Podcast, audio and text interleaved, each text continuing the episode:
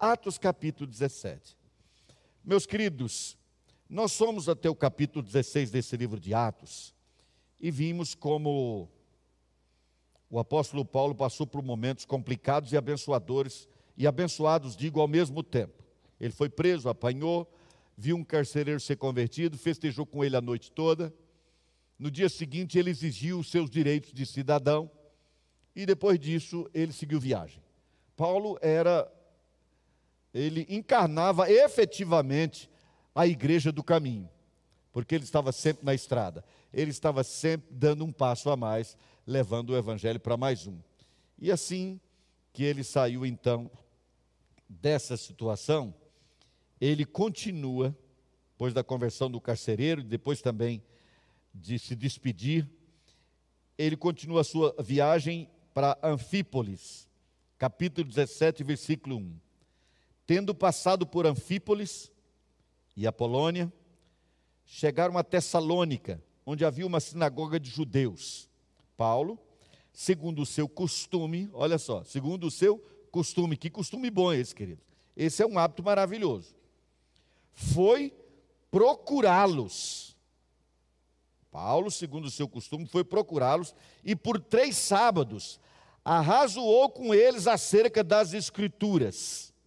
Vejam que coisa interessante, queridos.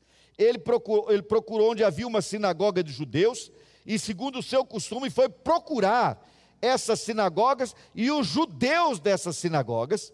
E aí, por três sábados, por três semanas consecutivas, ele pregou as Escrituras, pregou a palavra de Deus para essas pessoas dessa sinagoga. Ele estava sempre procurando alguém para ministrar a palavra para a vida dessa pessoa. Vejam só, ele arrazoava acerca das Escrituras, versículo 3, expondo e demonstrando ter sido necessário que o Cristo padecesse e ressurgisse dentre os mortos. Vocês notam, queridos, acompanhem o apóstolo Paulo, era essa palavra permanente do apóstolo Paulo. Era o que ele dizia o tempo todo. Jesus é o Cristo, ele morreu, mas ele ressuscitou e ele está vivo. Isso parecia até já ser automático para ele. E era muito comum na igreja primitiva também, a partir do texto que pegassem, sempre anunciavam Jesus, como foi o caso do diácono Filipe, que pregou aquele homem, oficial de Candace, no caminho, quando ele saía de Jerusalém, naturalmente, em direção à sua pátria. E este dizia, dizia ele, é o Cristo que eu vos anuncio. Ele então mostrava que Jesus tinha ressuscitado dentre os mortos, e era esse Jesus ressurreto que ele anunciava. Alguns deles, persuadidos, foram persuadidos, digo, e unidos a Paulo e Silas, bem como numerosa multidão de gregos piedosos e muitas distintas mulheres. Os judeus, porém, movidos de inveja, trazendo consigo alguns homens maus dentre a malandragem, ajuntando a turba, alvoroçaram a cidade e, assaltando a casa de Jason, procuravam trazê-lo para o meio do povo. Porém, não o encontrando, arrastaram Jason e alguns irmãos perante as autoridades, clamando: Estes que têm transtornaram, transtornado, digo, o mundo, chegaram também aqui, os quais Jason hospedou. Todos estes procedem contra os decretos de César, afirmando ser Jesus outro rei. Tanto a multidão como as autoridades ficaram agitadas ao ouvirem estas palavras. Contudo, soltaram Jason e os mais, após terem recebido deles a fiança estipulada. De novo prisão, de novo problema, de novo enfrentamento. Mas a declaração que faz a respeito desse homem é o tema que eu quero trazer para essa noite estes que têm transtornado o mundo chegaram também aqui. A palavra de Deus faz isso, o Evangelho faz isso. Eu já vi a palavra de Deus transformar a vida de muita gente. Não vou tecer em detalhes o que vou relatar para vocês, mas eu me lembro, e não dá para me esquecer, há muitos anos, eu tinha ainda 18 anos quando isso aconteceu, e eu fui ser conselheiro naquele quarto de um grupo de adolescentes, no Palavra da Vida, E aquele rapaz de 16 anos, com seus amigos, durante duas noites, me ironizaram enquanto eu falava para eles no quarto antes de dormir. Essa era a minha tarefa. Ministrar uma palavra para eles antes de irmos dormir. Durante duas noites eles me ironizaram. Depois da segunda noite, madrugada dessa segunda noite, lá pelas duas, três da madrugada, eu fui acordado por um rapaz com uma conversa esquisitíssima. Ele me acordou no meio da noite e disse: Eu estou morrendo. Eu fiquei assustadíssimo. Ele era minha responsabilidade. Para resumir isso, queridos, eu acendi a luz, todo mundo acordou, todo mundo olhando para ele apavorado, eu principalmente, e eu insistia para que ele dissesse o que estava acontecendo. E ele só dizia: Eu estou morrendo, eu estou morrendo, eu estou morrendo, eu não estou aguentando, eu vou morrer, eu vou morrer. Até que finalmente ele disse: Olha que curioso. Ele disse: A palavra de ontem à noite está me matando. Eu lembrei-me disso mais uma vez, queridos, porque naquele dia, naqueles três dias, eu estava refletindo com aqueles jovens, com aqueles adolescentes da cidade, de, da região de Boa Viagem, Recife. Eu estava refletindo em Atos capítulo 17. Ele disse: A palavra de ontem à noite está me matando. Aí eu fiquei tranquilo. Eu disse: Se ele morrer pela palavra, morre bem. Mas aí, naturalmente, eu pude explicar para ele o que estava acontecendo. No meio da noite, três, quatro horas da manhã, ele estava ajoelhado no meio do quarto com os seus amigos, com o olho arregalado, com olhos arregalados na direção dele, e ali ajoelhado ele entregou a vida a Jesus. Durante o outro dia nós tivemos ainda congresso, mais uma noite e depois fomos embora. Quase todos os momentos que eu encontrei aquele rapaz, ele estava chorando de felicidade. Sua vida tinha sido transformada. O Evangelho faz isso, a palavra de Deus faz isso. Paulo pregava o evangelho, era o que ele faria, era o que ele fazia. Meus amados, Paulo só estava pregando a palavra de Deus. Mas isso provocou um reboliço tão grande nas cidades do Império Romano, que quando ele chegou naquele lugar, disseram: o transtornador, os transtornadores do mundo chegaram aqui. Chegaram aqui. E aí inventaram mentiras, reuniram a malandragem, a malandragem. É interessantíssimo que a Bíblia se utilize dessa linguagem. Reuniram, reuniram alguns mentirosos da malandragem e inventaram que Paulo estava lá para falar contra os decretos de César.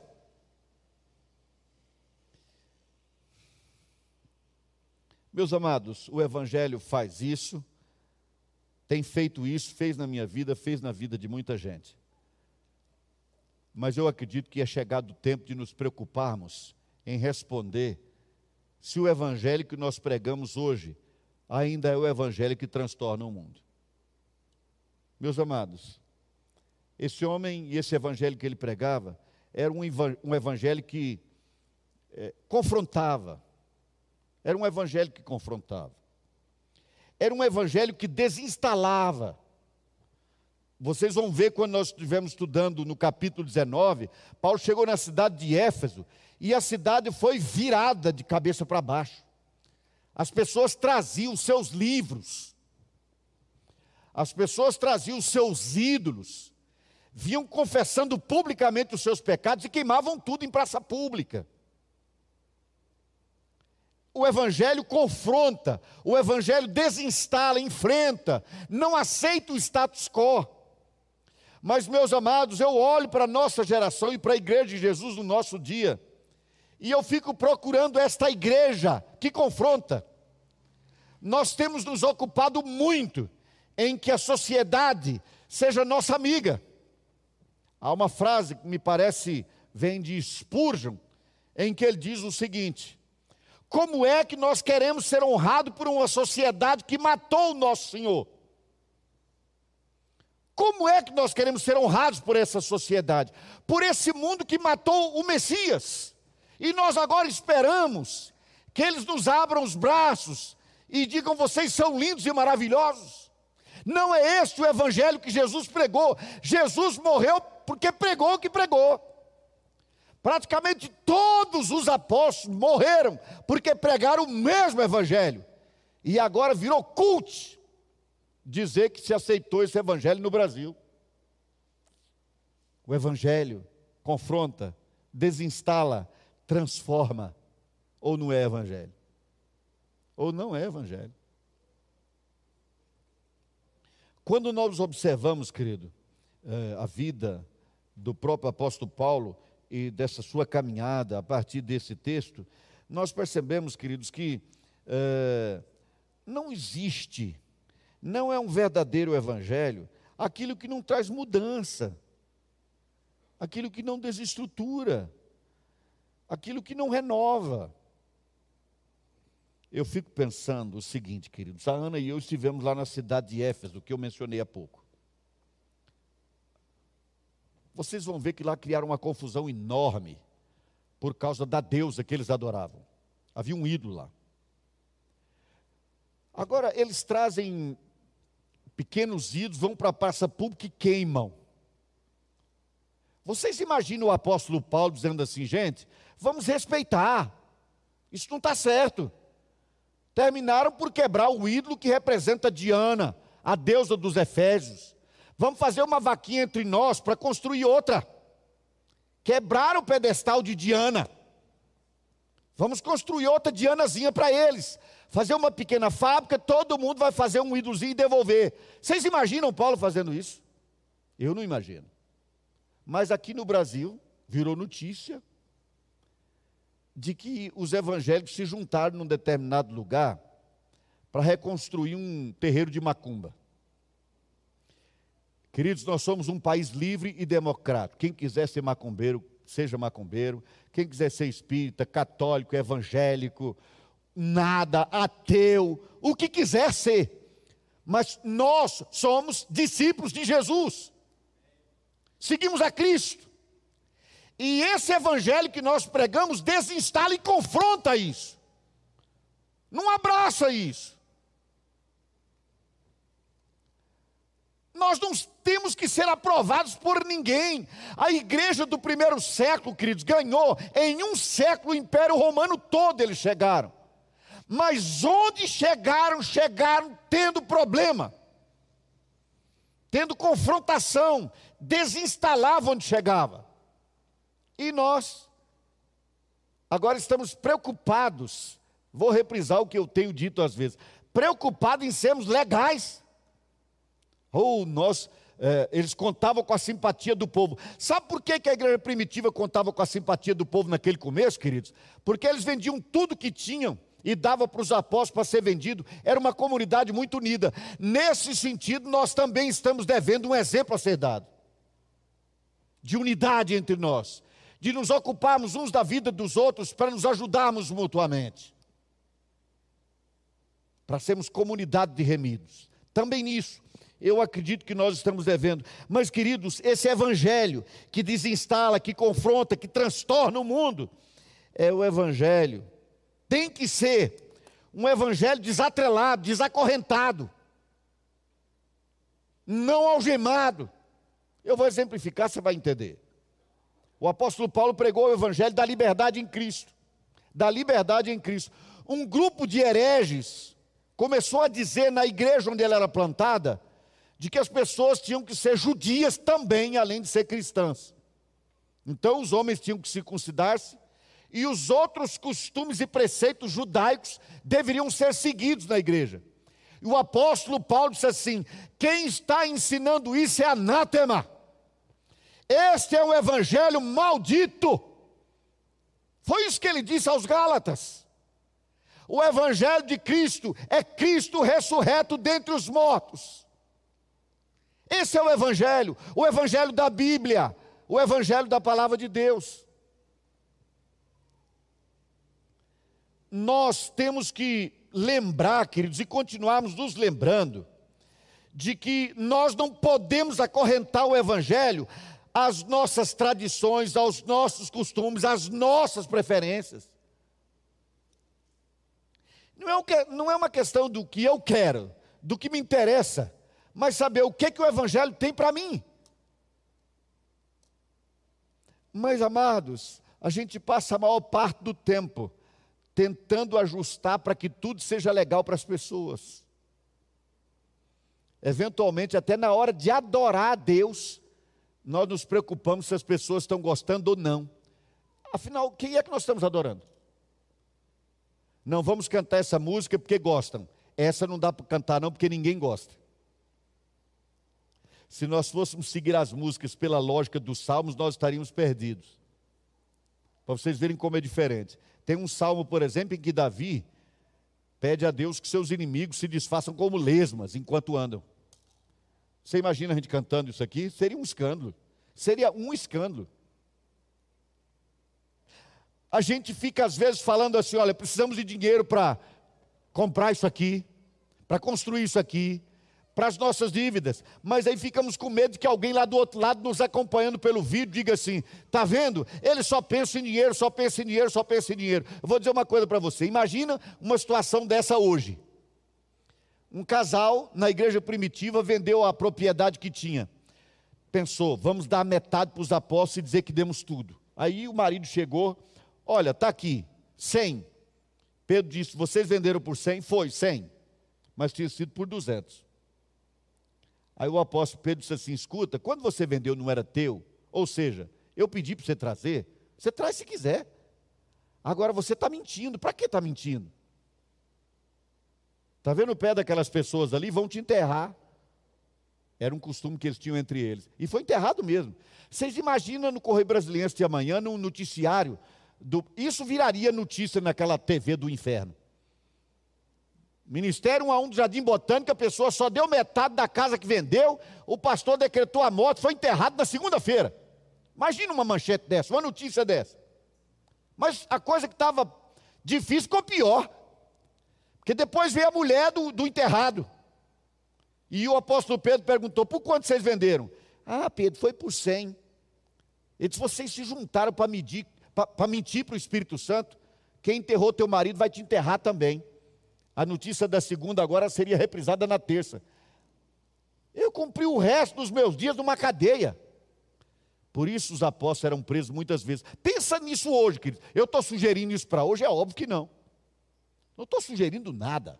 O que eu estou dizendo, queridos, é que se nós é, entendemos efetivamente o Evangelho, nós temos que avançar, mas eventualmente temos que olhar para aquela igreja. Uma vez perguntaram a um grande, o maior pregador americano de todos os tempos, disse assim: Você então quer que a igreja primitiva, que a nossa igreja, aliás, volte uns 100 anos no tempo?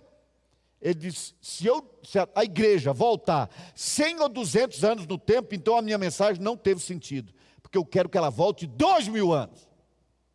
Quero que ela volte à igreja primitiva e entenda o Evangelho. O Evangelho hoje, queridos, está muito atrelado a preferências, a gostos. Tanto é assim que a pessoa diz: não gosto de coral, a essa igreja eu não vou. Eu não gosto da música tocada com bateria, não vou. Aquela igreja bate palma, não vou.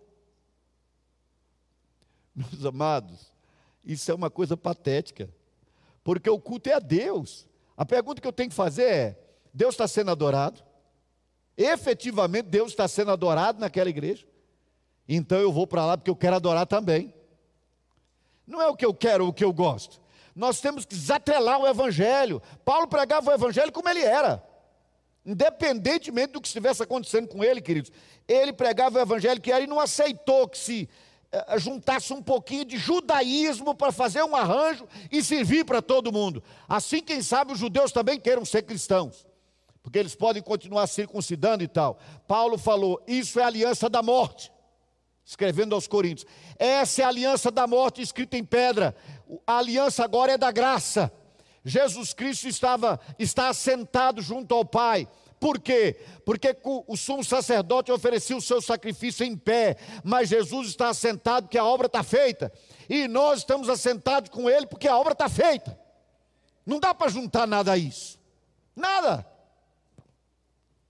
Eu vejo também, queridos, que o evangelho que, que transgride, esse evangelho que incomoda, que transforma, esse evangelho que transtorna o mundo,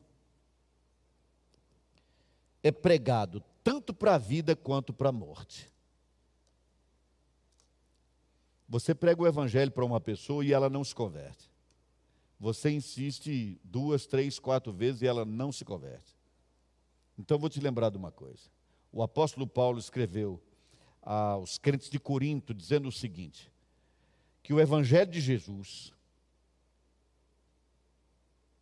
é cheiro de morte e aroma de vida o Evangelho de Jesus é salvação e juízo. A palavra do Senhor, nesse mesmo capítulo 17, lá no finalzinho vocês vão ver, diz assim: Deus não levou em conta os tempos da ignorância, mas anuncia a todos, em toda parte, que se arrependam, porque determinou um dia em que há de julgar o mundo por meio de um varão que destinou e acreditou, Jesus Cristo o justo. Então, quando a gente prega o Evangelho, prega para salvação e para condenação. Porque aquele que se recusa a abrir o coração e entregá-lo a Jesus, aquele que se recusa a ser transformado pelo Evangelho de Jesus, está debaixo do juízo de Deus. Mas a gente diz isso por aí. Eu estou falando aqui, por exemplo, estou sendo gravado. Isso vai rodar pelo país afora e até por fora do país. E eu sei que um outro vai dizer: não tem nada a ver, não é assim, tem que pregar que é só salvação, salvação, salvação, e o juízo nada. O evangelho pregado é tanto salvação quanto juízo de Deus. Eventualmente, a não pregação nesse sentido é que tem levado algumas pessoas a acreditar que podem levar as suas vidas como bem quiserem, porque ao final todo mundo será salvo. São os universalistas. Um dia eu acompanhava muito pela por meio dos seus vídeos, um pregador americano, acho que da Califórnia. Ele fazia uns vídeos maravilhosos, muito rápidos, de uns 5, 6, 7 minutos, mas ele fazia com maestria. E eu era seu admirador. Até que ele deu uma entrevista para um semanário aqui no Brasil, nas suas páginas amarelas, e aquela revista trouxe a sua teologia. E sabe o que aquele louco disse? Ele diz: qualquer tipo de condenação é contrário, não estou dizendo palavra por palavra. Estou mais traduzindo o que ele diz. É impossível que haja juízo atrelado à pessoa de Deus, porque Deus é amor. Essa ideia não é nova, queridos, é muito velha. Há uma teologia que diz que nem o diabo pode ser condenado, porque Deus é amor e condenar seria fora dessa natureza do amor. Agora vocês imaginem isso. Então comamos e bebamos, porque amanhã morreremos. Não temos que pensar na vida. Não temos que ser transformados. Cada um que viva como quiser. Isso é o nonsense, isso é o existencialismo. Essa é a pregação de Jean Paul Sartre, não a pregação de Jesus. Essa é a filosofia existencialista, não o evangelho de Jesus. O evangelho de Jesus é transformador. Ele estabelece rumos. Não é como um coach que você pergunta à pessoa o que ela quer e a ajuda a realizar. O Evangelho não pergunta o que você quer, ele diz como deve ser a sua vida. Esse é o Evangelho, não tem outro. Não há outro. Eu vejo também, queridos, que esse Evangelho que transtorna o mundo é o Evangelho pregado com unção do Espírito Santo. É muito importante eu dizer isso. Muito, muito importante, porque eu gostaria que vocês entendessem pessoalmente essa questão, queridos. O apóstolo Paulo, vocês vão ver depois aqui, nesse mesmo capítulo 17, ele vai ser poético em Atenas. E o resultado da sua pregação foi quase pífio. Aí ele de lá foi para Corinto, que não é tão longe. Quando chegou em Corinto, ele diz assim: Olha, eu decidi nada saber, exceto Cristo e esse ressuscitado eu decidi que não pregaria palavra de sabedoria, eu pregaria o evangelho no poder do Espírito Santo. Aos crentes de Tessalônica, ele diz a mesma coisa, basicamente, no seu livro, no seu primeiro livro para as igrejas da Tessalônica. Ele diz: Eu preguei o Evangelho não segundo a sabedoria, com palavras humanas, mas na unção do Espírito Santo. E por que isso é imprescindível? Porque o verdadeiro Evangelho tem que ser pregado na unção do Espírito Santo. E eu não estou falando para mim como pregador, estou dizendo a vocês, a mim e a todos os que pregam o Evangelho.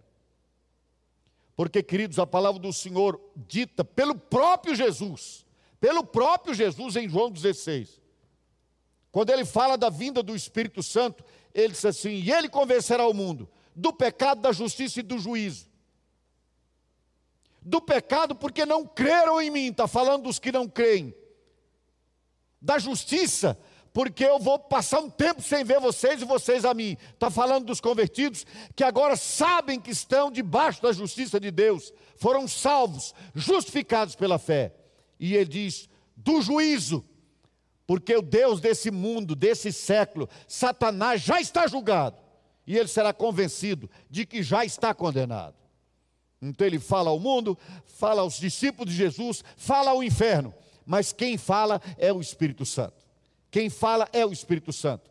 Meus amados, numa entrevista que dei essa semana para um determinado programa, me perguntaram algumas dicas sobre pregação. Eu tentei pensar em muitas dicas. Mas vou dizer uma coisa, querido: você pode pensar no que bem quiser.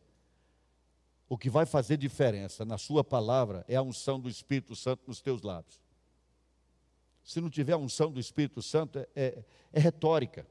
É retórica. E vou dizer uma coisa: tem muita gente boa em retórica por aí. Muita gente boa. Eu faço até a loucura, às vezes, de ouvi-los no Congresso. Já não vou ter tempo, porque os bons de retórica ali parece que voltaram para casa e não, não vieram mais para Brasília. Tem uma turma ruim ali. E tem uns bons também. Uns poucos, mas tem. Mas isso é retórica. É como um belo discurso. O evangelho não é um discurso nem belo nem feio, é o evangelho. E quando você o prega, por teu intermédio, o Espírito Santo convence o mundo, convence os discípulos de Jesus que estão salvos e reafirma diante do inferno que ele não pode fazer nada porque já está condenado. Só o Espírito Santo faz isso por teu intermédio. Esse é o evangelho que transtorna o mundo. Esse é o evangelho que mexe na sociedade, que confronta a sociedade. Esse é o evangelho que as pessoas que não querem nada e nunca vão querer algo com Jesus, vão se levantar com a malandragem para mentir, para inventar. E aqui, queridos, eu vou dar um conselho só para vocês, discípulos de Jesus, só para vocês, de novo. Você vai ouvir isso e não vai passar adiante, porque esse é para nós, esse é para casa deixa só a malandragem e os ímpios falarem mal da igreja de Jesus. Não entre nessa onda. Não entre nesta onda. Porque a malandragem está contratada pelo inferno para falar mal da igreja de Cristo, para dizer que ela não é nada. Eles ficam procurando onde há um erro. Para dizer, está vendo aí? Eu conheço milhares, porque já preguei numa vez só para mais de mil, então conheço milhares de pastores. A grande maioria é gente séria, gente que vive com quase nada. Mas a notícia que a malandragem contratada para mentir diz é que pastor é um bicho mercenário. Não tem o que fazer, vive do dinheiro do povo e da fé, da boa fé das pessoas. Isso é uma mentira do inferno. Faça a lista para eu saber quantos são. E eu faço a lista dos milhares que deram a sua vida, deixaram seus empregos, passaram a viver com quase nada, pelo privilégio de pregar o Evangelho de Jesus. Mas aí a gente vai ouvindo e ouvindo e ouvindo, e vai absorvendo como verdade. E aí nós entramos no coro, porque existe o mercenário que virou dono de rádio, virou dono de televisão, ficou dono da metade do mundo. A gente está vendo esse mercenário aí? Conta quantos? São quantos bilionários brasileiros ficaram ricos vendendo o Evangelho, mercadejando a palavra de Deus? São poucos, mas parece que esses poucos representam o resto, todo o restante. Mentira do inferno. Mas é isso, queridos. Ao invés de pregar o evangelho como ele é, nós entramos na onda, não escutem a malandragem. Fecho aspas. Volto ao ponto. O evangelho que chega e transtorna e muda e convence é esse da unção do Espírito. O evangelho que transforma finalmente, queridos, é o evangelho. Eu aqui vou chover no molhado. É o evangelho pautado na palavra de Deus. Eu vou reler para você e ler mais um pedaço. No começo do texto que nós lemos, Vou relembrar, diz assim: Foi procurá-los e por três sábados arrazoou com eles acerca das Escrituras, expondo e demonstrando ter sido necessário que o Cristo padecesse e ressurgisse dos, dentre os mortos. Só uma pergunta, antes de ir adiante. A que Escrituras o apóstolo Paulo está referindo-se aqui, queridos? Ao livro de João? Ao de Mateus, ou de Marcos, ou de Lucas? Nenhum deles. Nenhum deles que, que ele fala de escrituras aqui, querido? O Velho Testamento, os Salmos, os livros poéticos, né, como o Salmo, os profetas maiores e menores e a lei. E de lá, a partir daqueles textos, Paulo pregava o Evangelho. Só que agora, queridos, nós temos isso interpretado para os nossos dias no Novo Testamento. Nós nem precisamos que o Espírito Santo nos revele aquilo que já está revelado, mas a gente percebe de Gênesis até Malaquias, Jesus sendo revelado. E era isso que Paulo exortava e dizia: olha, esse Messias prometido aí, esse que vocês estão vendo ao longo dos livros, Esse é Jesus. Ele morreu e ressuscitou. Só que agora nós temos esse evangelho explicado além de revelado. Ficou muito mais fácil.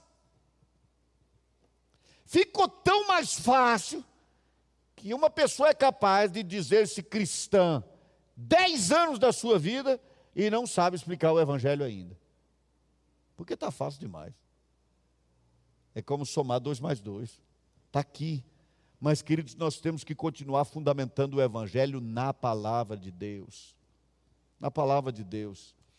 Eu vou dizer para vocês que é evidente que exemplos possam ser contados, contados. A gente chama o exemplo de janela do sermão. Mas uma boa parte das vezes em que a gente ouve o Evangelho hoje, queridos, as pessoas não estão explicando a Bíblia, não estão dissecando a palavra de Deus para entender. E há até aquelas pessoas que não suportam isso. O apóstolo Paulo advertiu quanto a isso. Ele disse: no final as pessoas vão sentir coceira no ouvido e só vão querer saber de historinhas bem contadas. E é assim que, de evento em evento, de convidado em convidado, as pessoas vão anunciando coisas boas e loucuras, mas fora da palavra de Deus. Quantas vezes vocês já me ouviram falar isso aqui, queridos? Dezenas de vezes. Eu vou fazer uma pergunta só. Tem vários anos que a gente faz uma campanha de leitura da Bíblia uma vez no ano. Não responda. Ao longo desses dez anos que nós estamos fazendo essa campanha, quantas vezes você leu a Bíblia uma vez? Uma vez ao ano. Tem uns dez anos que fazemos isso. Quem comanda isso sempre é a Ana, faz até sorteio. Quantas vezes você leu a Bíblia ao longo desse tempo? Meus amados, como é que nós vamos pregar um evangelho que não conhecemos? Como é que nós vamos ensinar ao mundo uma escritura que nós ignoramos? Que nós não conhecemos. O evangelho que transforma o mundo, queridos, que transtorna e transforma, é o evangelho segundo as escrituras. Eu finalizo lendo aqui para vocês, do versículo 10 em diante. E logo, durante a noite, os irmãos enviaram Paulo e Silas para Bereia. Ali chegados, dirigiram-se à sinagoga dos judeus. Ora, estes de Bereia eram mais nobres que os de Tessalônica, pois receberam a palavra com toda a avidez, examinando as escrituras. Eles tinham fome da palavra, tinham, estavam ávidos da palavra. E eles examinavam as escrituras para quê? Todos os dias, para ver se as coisas eram de fato assim. Eles são chamados de nobres.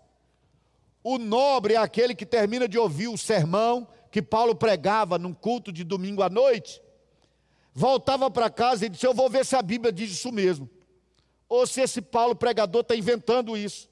Se é da cabeça dele. Ele, eles ouviam a palavra, iam para casa, pegavam as escrituras, vou conferir se Paulo está certo. Se a pregação é essa mesmo.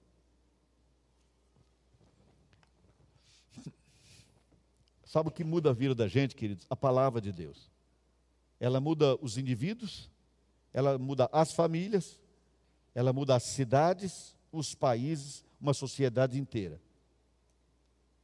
Que é um, um exemplo disso, poderia contar outros.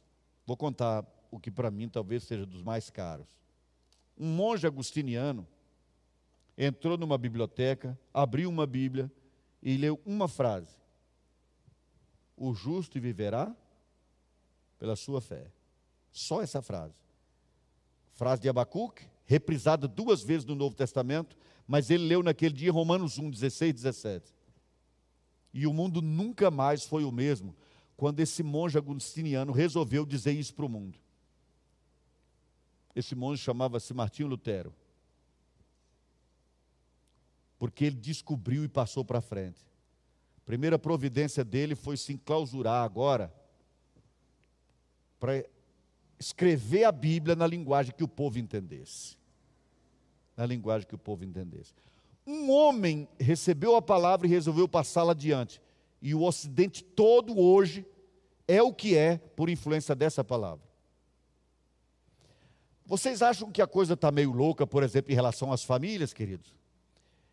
Há um seriado, um seriado que você precisa ver sem criança, porque tem umas cenas que não precisavam ser necessariamente colocadas, mas é um, um seriado que revela bem como era o império no tempo do apóstolo Paulo. Chama-se Roma. Roma. Você vai ver, queridos, que a, o, o, o Império Romano em que o evangelho era pregado era tão podre ou mais podre do que hoje. Homens agindo como mulheres, mulheres agindo como homens. Isso não é novidade, não é novidade nenhuma. Tanto que o apóstolo Paulo escreveu a respeito disso. O Império Romano era uma depravação de ponta a ponta, até que o Evangelho alcançou o Império Romano e ele nunca mais foi o mesmo. A gente fica daqui, sabe, queridos, passando, dizendo: eu não concordo, eu vou para uma passeata contra a passeata gay, LGBTZ, não me interessa, isso é contra a palavra de Deus e tal. Pregue o Evangelho, não lute contra isso. Nós não vamos fazer passeata para não ter mais passeata gay. Nós vamos pregar o Evangelho como ele está na palavra de Deus. Queridos, pregar o Evangelho é como abrir a jaula do leão. Você não precisa defendê-lo. Abra a jaula, ele se defenderá sozinho. Abra a jaula, abra a boca, prega o Evangelho. E vocês vão ver que o mundo será transtornado, será mudado, será outro. No mínimo, ele vai se levantar para dizer: não queremos vocês, e contratar a malandragem contra nós. E os magistrados também contra nós. Os magistrados também. Porque é o que acontecia lá, vocês vão ver sempre o, o, o judiciário contra Paulo, contra os pregadores.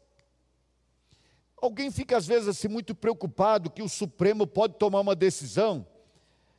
Houve uma época, por exemplo, que diziam assim: é, um deputado propôs uma lei que todo livro que falasse contra a homossexualidade, por exemplo, devia ser banido. Lembram disso? Então, naturalmente, a Bíblia tinha que ser escondida, rasgada e desaparecer. Era o óbvio ululante. É o livro mais comprado. E fala abertamente sobre isso em vários lugares. Então havia um medo de que o Supremo proibisse esse livro. E sabe o que, é que nós vamos fazer, queridos? Continuar pregando esse livro como está aqui. E talvez criar-se-ia no país uma grande peneira para saber realmente quem conhece o Evangelho. Nós, eu não espero que os ímpios ajam como crentes os ímpios vão continuar agindo como ímpios. E nós vamos continuar pregando o Evangelho como a palavra do Senhor ensinou o Evangelho. E vamos continuar amando as pessoas e recebendo as pessoas. Todas. Eu vou reprisar isso, para não haver dúvida. São bem-vindos nessa igreja. Os ladrões, os homossexuais, as prostitutas, os homens de bem, os homens de negócio, os magistrados, os deputados, os senadores, os políticos ladrões. Um dia um ex-deputado veio ao culto. A mente dele o acusava tanto que na hora de apresentar as pessoas, ele levantou e falou assim: Olha, eu quero deixar bem claro que eu não sou ladrão. Ele estava acompanhado por um segurança, não sei quem aqui. Tem alguém aqui que estava nessa ocasião? Sim, temos alguém lá atrás que estava nesse culto. Em que esse político já foi, esse deputado já foi se defendendo, porque a sua consciência o acusava.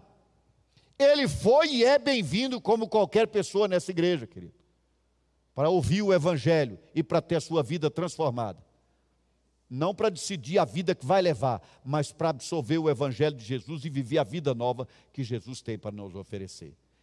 Mercê do bom Deus, pela graça dele e para a glória dele, eu espero, pelo menos, ser incluído minimamente no grupo daqueles que transtornam o mundo para que minha vida tenha sentido como evangelista e pregador do Evangelho. Que Deus nos ajude. Amém?